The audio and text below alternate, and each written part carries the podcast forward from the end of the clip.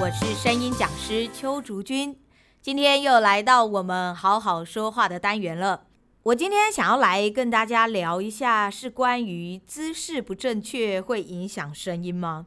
因为在前面几集我们一直有提到抬脖子啊、胸口紧绷啊，甚至于腰过度紧绷、没有提肛、腹部过度用力，都会让声音受到一些影响。难道我们在说话的时候一定要抬头挺胸吗？的确，这个是我在上课的时候，很多学生会问我的问题，因为他们就会说：“可是老师，其实我都有抬头挺胸，诶，那为什么我的声音反而会出不来，或是不正确？”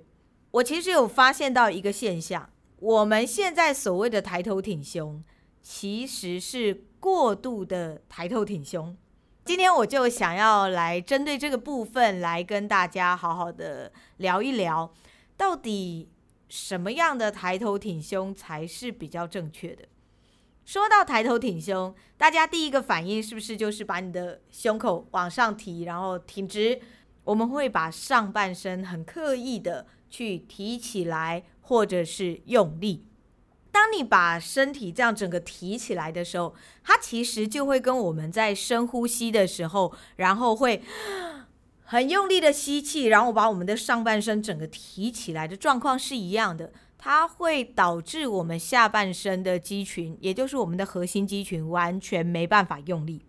当你过度的抬头挺胸，比如说像我现在这个样子，非常的认真的在抬头挺胸的时候，其实各位可以听到我现在这个声音，其实它是会比较薄一点，而且我在呼吸跟换气上，其是没有刚刚前面那么顺的。那到底什么叫做比较正确的抬头挺胸呢？我通常啊会在课堂上先请同学们做一件事情，就是当你坐正了以后，先像是回到家要放松一样，然后呼出一口气，将你的上半身整个放松。这时候大家就会反应说：“诶，可是老师，我这样放松了，但是我的肩膀也真的垮下来了。”是的。这个就是我们在放松的时候我们会做的事情，就是我们会把全身都放松。当我们在抬头挺胸的时候，我们又会把我们的身体过度的拉直。因此，在发声课程中，我在帮同学们调整的就是怎么样达到放松的抬头挺胸。其实我们在抬头挺胸的过程中，我们是放松的用力。这句话听起来很冲突，对不对？怎么会又是放松又是用力的呢？因为我们的身体它其实是有拮抗作用的，也就是有的部分它是需要放松，有的部分是要用力的，并不是整个身体都在用力。当你都在用力的时候，它会造成你的呼吸或者是动作上的笨拙以及不协调。那到底什么叫做放松的抬头挺胸呢？首先，一定要先像刚刚回到家放松的状态一样，先呼出一口气。你会发现，当你刚刚在这样子呼出一口气，把你的上半身整个放掉的时候，你会发现你的腰它会是放松的，而不会是像刚刚一样绷紧的。然后肚子，也就是你的腹肌，当你整个绷紧是硬的，完全像是一块石头，没有办法用力的时候。你没有办法提臀的。我们在之前的节目也有提到过，当你的腹肌是横向用力的时候，会卡死你的臀部肌肉，也就是你的臀部肌肉会无法用力。因此，当你在过度的抬头挺胸，也就是你的腰跟你的肚子都很紧绷的时候，你的臀部肌肉一样也是没有办法运作的。在这样状态下，你就会失去了下半身核心肌群的协调，而让你的整个声音或是你的身体呈现僵硬与紧绷的状态。回到我们刚刚前面说的，当你的肚子还有你的腰放松了以后，你的整个上半身也会变得有点弯腰驼背，然后肩膀是垮的。这个部分不能够归咎于你放松了。而是要归咎于我们现代人，因为电脑使用过多、手机使用过多，导致我们有圆肩还有背肌不够力的状态。当你在放松的时候，你的上半身会一起往下垂。如果你的背肌有足够的支撑力，然后你的脖子是没有前倾的。当你在松一口气、放松的状态下，你的上半身应该还会是跟你的身体保持一直线的状态，只是不会这么紧绷。我在发声课的时候，我都一定会让学生看着镜子里的自己，让他们去观察这个部分。当我们在正确背肌用力的状态下，我们的背是会有一点点往内收的。当你的背在往内收的时候，你的胸口是不会被往外，就是往左右两边拉撑的。我们常常在错误的抬头挺胸的时候，我们会因为过度的把胸腔前挺，而导致你的整个胸是呈现一个圆弧，也就是一个外推的圆弧形。你的背会是过度的内夹。可是，当我们在正确的背肌用力的状态下，它其实是有一点点往下跟往内收的。各位可以把背贴着墙壁，然后把你的手往上举起，贴到墙壁上，你去感觉一下，这个时候的背肌它不会是用力后收的，它只是有一点点的往下往后撑住的感觉。背肌的用力是撑住的，而不是用力的。这一点非常的重要，因为当你的背肌只是撑住而不是用力的时候，你的胸肌就不会过度的往外挺，而导致影响你的肺活量跟呼吸。因为当你这样子把胸口往外挺的时候，其实你的肺是不好扩张的。然后当你这样往外挺的时候，你的腹肌也一定都会非常的用力，导致你的臀部肌肉无法用力。这个都会是有连带的整个的影响的，因此所谓的放松的抬头挺胸，你必须要让你的背肌有一点点往下往后的撑住的力量就好了，没有用力哦，只是撑住你的胸口，我都会很喜欢叫做胸口土石流。所谓的胸口土石流，就是其实你的胸口。跟你的肩膀两侧，它是有一点点往下凹，有点像是盘子浅浅的内凹的那种状态。胸口稍微有点内凹，背肌后收下放，你就会发现你的肩膀跟你的脖子会是跟你的下半身，就是你的腰到你的脖子的这一段，它会是呈现有一点点弯曲的直弧形。为什么会有一点点弯曲？因为我们人的脊椎本来就是弯的，所以我们不可能把我们的身体挺得很直。当你的身体挺得很直的时候，事实上你就是硬把你的脊椎拉到不自然的角度，所以你的腰自然就会用力。我觉得要跟大家去厘清的一个迷思就是，所谓的抬头挺胸，它并不是你要把整个身体挺出来，就是不要把你的胸挺出来。你并不是让你的腰呈现一个非常大的圆弧凹槽。其实各位，你们可以试试看，当你这样子很刻意的去把你的胸口挺出来的时候，你的腰就是紧绷用力的。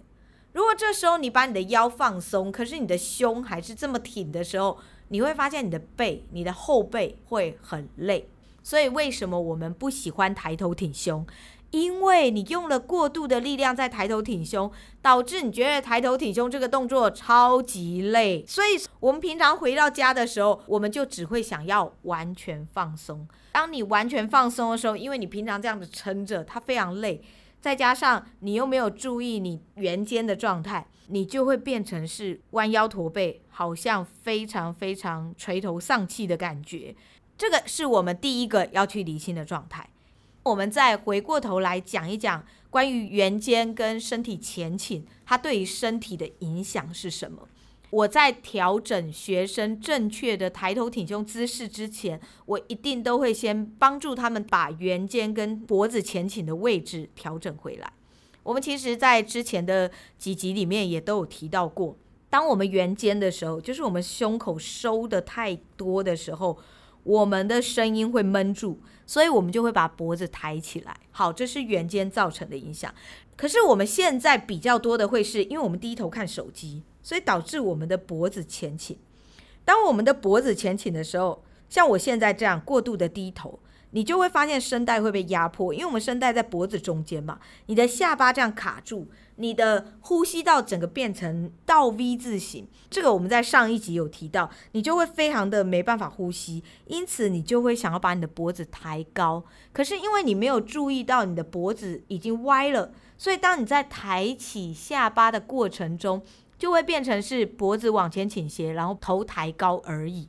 这个部分就会导致你没有办法正确的抬头挺胸。当你的脖子前倾、下巴抬高的状态下，你要做抬头挺胸的时候，你很容易就会变成是直接的把你的腰往前推，让你的身体变成一个往前的弓形，好像是肚子往前凸的这种弓形，弓的形状，前面是圆的。后面是直的，它是非常非常不符合人体工学的，因为我们人的身体脊椎是弯的，所以照道理来讲，你不可能像弓一样，整个弓弦还没拉开的时候，整个是直的，你的上半身绝对不会是完全直立的。这个部分我们该怎么去调整呢？我们要怎么样去达到正确而且自然的抬头挺胸呢？首先，一定要先把你的脖子位置调整过来。我们前面几集有提到过了，你可以利用头后仰来找回你脖子直立的姿势，或者是借助墙壁的协助，你直接贴在墙壁上，脚跟、臀部、肩膀、头贴好以后，手往前举，再把手向上伸直，贴在墙壁上，也可以帮助你把脖子的位置找回来，再离开墙去习惯跟维持这个位置。当我们找回这个位置以后，接下来才有办法去找到正确的抬头挺胸位置。第一步，找回脖子的位置；第二步，请你像刚刚我们前面说的，就是松一口气的感觉，找到你的腰放松的状态，还有你的肚子收小腹的状态。找不到收小腹的位置怎么办？你可以做弯腰放松伸展的动作，你就会发现那个时候肚子是非常软的。请你试着在站起来的时候，就是把你的上半身直立起来的时候，用臀部的力量直立，保持你肚子的放松，你就可以找到你的腰跟肚子放松的状态。这是第二步，找到收小腹、肚子跟腰都放松不紧绷的状态。圆肩的部分。脖子已经拉回来，那圆肩就是会让你看起来驼背的部分，可以怎么去调整呢？可以用转肩的方式，就是把你的肩膀往后转，让它回到正确的位置。这个时候，你也会感觉到你的背肌有一个往后微微收，而且往下放的感觉。只要进行这三个步骤：一、找回脖子的直立位置；二、找回腹肌以及腰放松的状态；三。找回肩膀正确的位置，不要圆肩，而且背是后收下放的状态，你就可以找到正确的抬头挺胸的姿势了。如果你找到了正确抬头挺胸的姿势，再跟你原先的姿势比较看看，你会发现这样子说话，声音会变得好像比较饱满。有些人会觉得他的声音变低沉了。因为当你饱满的时候，高音的女生，你的声音就不会往上偏，因此你会觉得好像你的声音变得比较低沉。如果你是低音的人，你可能会发现，哎，你的声音比较不会这样子卡在喉头，比较没有这种喉头音。只要你能够找到正确的抬头挺胸方式，你就会发现你比较能够提肛提臀，你的腹肌。也能够借由提肛提臀，我们前面几集节目提到过的，让你的身体下半身的力量可以很自在出来。即使你运动量不是很大，你都可以正确的提肛提臀。因为说话用到的力量没有唱歌来的这么多，那是因为唱歌用到的力量是需要比较大的，用到的气是需要比较长的。可是说话不用。我们几乎三个字、五个字，我们就会换气一次，而且说话的力量跟唱歌比起来，大概只有不到三分之一的力量。因此，即使你没什么在运动，你的肺活量绝对足够支撑你平常说话使用。呃，我这样说并不是说各位你们可以不用运动了吼，我其实是想要让大家知道，运动量对，它会影响肺活量，也会影响肌肉力量。可是很多学生就会跟我说：“哈，那老师，我们在做声音练习的时候，是不是就一定要运动？”我其实没有很爱运动。如果你不爱运动，没有关系，至少请你先让你的身体找回放松又有在正确使用的状态。这件事情会比你去运动还要再更重要的很多。之前我有一位一对一的学生，他当初跟我说他非常讨厌运动，他是不运动的，他是完全不运动的人。所以那个时候他问我说：“老师有没有可以在追剧的时候做的运动？”所以我那时候帮他设计的就是高抬腿这个运动，就是他在追剧的时候可以做。后来我们在上到第四堂课的时候，他跟我说他报名了健身房，他开始有去做重训。这句话真是吓坏我了，因为他前面三堂课一直告诉我他就是不喜欢运动，他不想运动。我就问他为什么？诶，你怎么会突然想去运动？他说我发现有运动以后，我对于声音的控制度变得更好了，所以我开始想要运动。因为我帮他放松了，我让他的身体找回了正确的抬头挺胸姿势。当他开始发现要维持住这种正确的抬头挺胸姿势，其实是需要一点点的身体力量的时候，他如果没有运动，那一点点的力量其实也会让他觉得很累。他没有办法长时间八个小时工作的时间里都维持住。虽然他有在做我教他的高抬腿，就是在追剧的时候也可以做的运动，可是他发现只有这样好像不够，因为他的上半身就他的背肌因为没有力气，导致他没有办法维持肩膀不圆肩，脖子不前倾，所以他开始进健身房，开始做简单的重训，试着让身体的肌肉恢复状态。我真的会建议大家先去找回正确的抬头挺胸状态，先去把你的呼吸状态调整回来。希望今天的分享能够让大家更理解什么叫做自然正确的抬头挺胸，应该会是收小腹，腰不用力，胸口稍微内收不用力，背内收下放撑住的状态。希望今天的分享能够帮助大家有更好的声音，也能够维持更好的姿势，减少身体负担。我们今天的节目就到这边，谢谢大家的收听。如果喜欢我们节目，记得要订阅，还要分享哦。用 Apple Podcast 收听的朋友们，也希望可以给我们五颗星，并且留下你对于收听节目的意见，让我可以知道怎么能够让这个节目变得更好。感谢您的收听，谢谢，我们下次见，拜拜。